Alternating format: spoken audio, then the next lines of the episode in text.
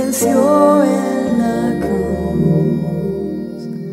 Fue quien cargó, quien llevó nuestro dolor. Jesús resucitó. Si hay algo muy valioso que nos enseñó Jesús es la importancia de la oración y de la comunión íntima con nuestro Padre Celestial. Dijo Jesús en el Evangelio de Mateo capítulo 6 y versículo 6 lo siguiente, Mas tú cuando ores, entra en tu aposento y cerrada la puerta, ora a tu Padre que está en secreto, y tu Padre que ve en lo secreto, te recompensará en público. Al nosotros ser hijos de Dios, debemos reconocer a Jesús como nuestro hermano mayor, entre otras cosas. Ahora Jesús, en esa condición de hermano mayor, no fue para nada egoísta con nosotros, sino que Él nos vino a enseñar cuáles son las cosas que al Padre Celestial le agradan, para que nosotros también seamos hijos que agrademos a nuestro Padre que está en los cielos. Y entre otras cosas que llenan el corazón del Padre, se encuentra precisamente la de tener comunión íntima con sus hijos. Siempre recuerdo cuando mis padres decían que los padres desean tener más comunión con los hijos y los hijos es como que no tienen tanta necesidad de tener comunión con sus padres. Recién el día que fui padre me di cuenta de lo que ellos me decían.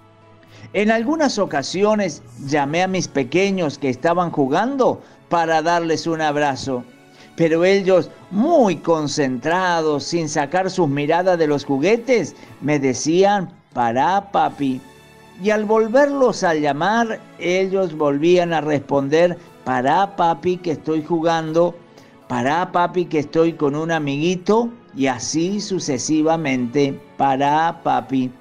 Entonces me di cuenta que mis padres tenían razón, porque cuántas veces yo también le habré dicho a ellos, para papi, a mis propios padres, cuando ellos tenían ganas de darme un abrazo, pero la verdad que yo no tenía el mismo deseo ni la misma necesidad. Fue precisamente con esa experiencia donde entendí que es mucho más el deseo que nuestro Padre Celestial tiene de encontrarse y tener comunión íntima con nosotros que nosotros de pasar tiempo con Él. Nosotros también le decimos muchas veces a nuestro Padre Celestial, para papi, que estoy ocupado. Para papi que tengo que hacer un negocio. Para papi que estoy trabajando. Para papi que tengo que atender a un amigo, etcétera, etcétera. Y nuestro Padre Celestial nos sigue esperando para tener comunión íntima con nosotros. Esto es lo que más le agrada a Él, pasar tiempo de calidad con sus hijos. Cuando en una oportunidad los discípulos le piden a Jesús que les enseñe a orar, en Mateo capítulo 6, verso 9, Jesús les responde y les dice, vosotros pues oraréis así, Padre nuestro que estás en los cielos. La oración sigue, todos la conocemos, pero quiero detenerme aquí. Nunca te olvides, siempre debemos ir a Dios como padre.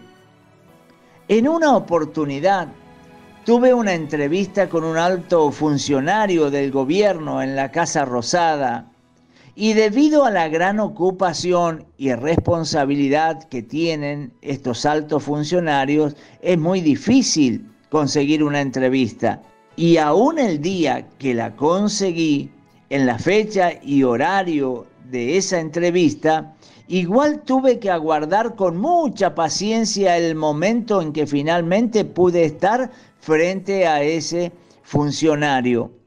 Y cuando finalmente tuve acceso, dije dentro mío, bueno, ahora es mi oportunidad para platicar con él.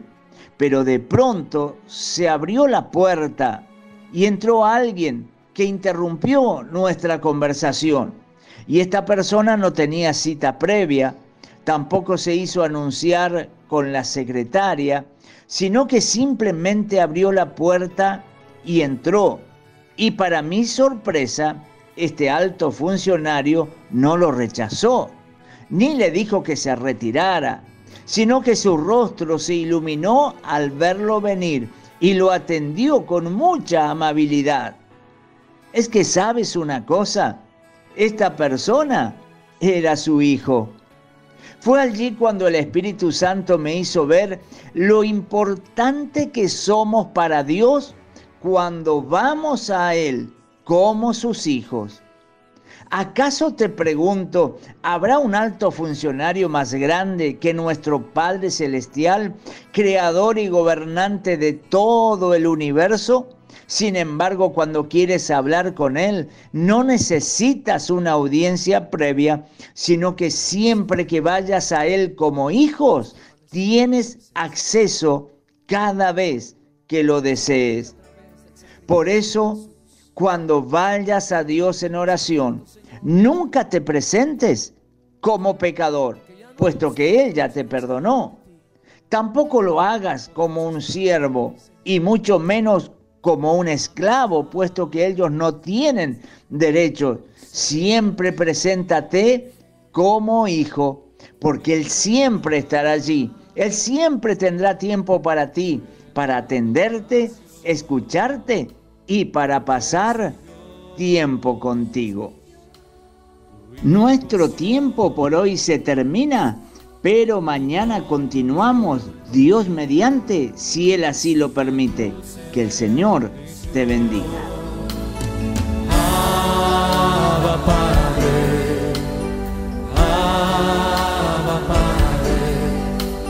estar contigo es una dulce bendición.